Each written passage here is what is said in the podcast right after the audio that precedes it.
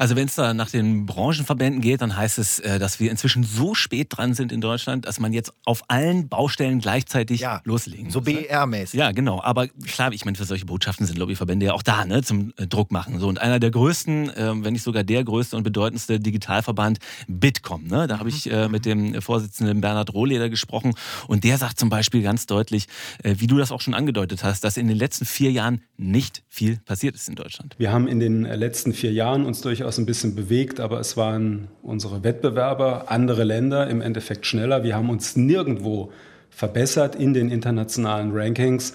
Und das heißt, wir können jetzt nicht mehr viel Zeit darauf verwenden, noch große Pläne zu schreiben und nochmal Kommissionen einzusetzen, was jetzt ja passiert. Es gibt einen neuen Digitalrat, es soll einen neuen Ethikrat nur für Digitalthemen äh, geben, sondern es geht jetzt darum, nicht zu reden und äh, stattdessen zu machen. Und das wird ihre erste Aufgabe sein und das ist auch unser erstes Thema, dass sie die anderen Ministerien zur Arbeit antreibt und aus dem Gespräch herausnimmt und von der politischen Theorie in die politische Praxis und Pragmatik bringt.